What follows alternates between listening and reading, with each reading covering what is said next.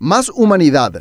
Estamos perdiendo la guerra. La cantidad de bajas diarias ha crecido sostenidamente a una media de 45 muertos por día en las últimas semanas. El pasado mes de marzo fue el más crítico, acumulando más de mil muertos en solo un mes. Lo anterior no son solo números fríos, son personas que dejaron de existir. Nuestra respuesta como sociedad ha sido infructuosa. Estamos discutiendo letras, debatimos airados el sentido de las palabras, pero no propiciamos acciones coordinadas. Los pensamientos tóxicos elevan el estrés, deterioran nuestro sistema inmunológico y golpean nuestra calidad de vida. Y en medio de esta tempestad hay quienes en una acción autodestructiva se aferran a ellas. Debemos cambiar la táctica. En junio de 1940, en el peor momento de la Segunda Guerra Mundial para los aliados, Inglaterra y Francia, cuando el demoledor avance nazi había rodeado el puerto francés de Dunkerque, ocurrió un milagro. El general John Gort, comandante en jefe de la Fuerza Expedicionaria Británica, ideó la Operación Dínamo, luego bautizada como el Milagro de Dunkerque. La idea del militar tuvo respaldo del primer ministro Winston Churchill, quien asumió el riesgo. 330.000 soldados entre británicos y franceses fueron rescatados y posteriormente la dinámica de la guerra se revirtió a favor de los aliados. Alemania terminó perdiendo. Lo que en un principio era una derrota irreversible se transformó en victoria. La operación Dínamo tuvo un componente sustancial, la cooperación. Embarcaciones civiles, incluso las de menor porte, participaron del rescate. Atravesaron kilómetros de ruta marítima amenazada por buques, submarinos y ataques aéreos del enemigo. Un liderazgo firme provocó una estrategia propositiva, una reacción colaborativa extramilitar, y el resultado fue el fruto de una acción mancomunada. Hoy día, los gobiernos están rebasados para encontrar una respuesta satisfactoria. La sociedad no puede seguir esperando. El diagnóstico está a la vista. Se muestra irreversible. Los especialistas dicen que lo peor está por venir en el mes de abril. Las vacunas no llegan. El enemigo nos tiene rodeados. ¿Qué haremos? El gobierno ha intentado restringir la movilidad. Era una opción, pero el hambre debilita y las incongruencias por falta de control han dejado inoperativas a empresas con logística para combatir a este mal con recursos y estrategia. La gente está dispuesta a dar batalla. Hay que separar el trigo de la cizaña y comprometer a quienes desean enfrentar al enemigo a ingresar a esa misma ruta marítima, amenazada desde todos los ángulos, para rescatar al país. El presidente de la República tiene que aprender a escuchar. Sus asesores hasta ahora lo han conducido por un mal camino. Debe involucrar al sector privado, no solo para contarles el plan, debe armar la estrategia con él. Esta semana el doctor José Fusilo, presidente de la Sociedad Paraguaya de Neumología, nos decía en ABC que no solamente estamos perdiendo vidas humanas, sino estamos perdiendo humanidad. Y tiene razón, estamos perdiendo incluso el sentido común. La manera natural de enfrentar los problemas es asociándonos, cooperando, no peleando entre nosotros por el simple significado de las palabras. Esta guerra no la venceremos con las palabras, sino con las acciones. El gobierno no habla y su accionar es equivalente al vacío del silencio. El sector privado privado está dispuesto a trabajar y en la medida en que lo haga, la gente estará enfocada en el mejor hacer. El resentimiento, la angustia y el aborrecimiento son enemigos de nuestro sistema inmunológico. Impiden la reacción natural de nuestras defensas. Revirtamos eso con estrategia y trabajo cooperativo. Las medidas deben ser sensatas, claras y ejecutables. Ya conocemos el tamaño del enemigo, pero todavía no hemos relevado nuestra efectiva capacidad de respuesta. Hagámoslo de manera urgente. Nuestra vida en sociedad lo merece.